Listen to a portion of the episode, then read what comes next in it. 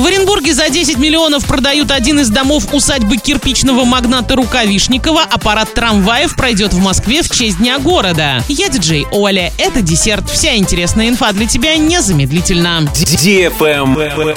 News. В Оренбурге продают очередной исторический особняк. На этот раз, на этот раз на одном из российских интернет-сервисов для размещения объявлений появилась информация о продаже здания, входящего в состав ансамбля усадьбы Рукавишникова 1907-1908 годов. Кирпичный стиль. Усадьба кирпичного магната находится в самом центре Оренбурга по адресу переулок Коммунальный 5 и состоит из трех объектов. Особняк середины 19 века, дом жилой и флигель, вероятно возведенный в более поздний период, а именно конец 19-го, начало 20 веков. Хозяин усадьбы Кузьма Иванович Рукавишников был владельцем кирпичного завода, поэтому на зданиях начала 20 века на некоторых кирпичах можно обнаружить специальное клеймо, в котором скрыта фамилия купца. Теперь жилой дом выставлен на продажу. В объявлении говорится, что это двухэтажное здание с подвалом общей площадью 1000 квадратных метров. Исторический особняк оценили в 10 миллионов рублей.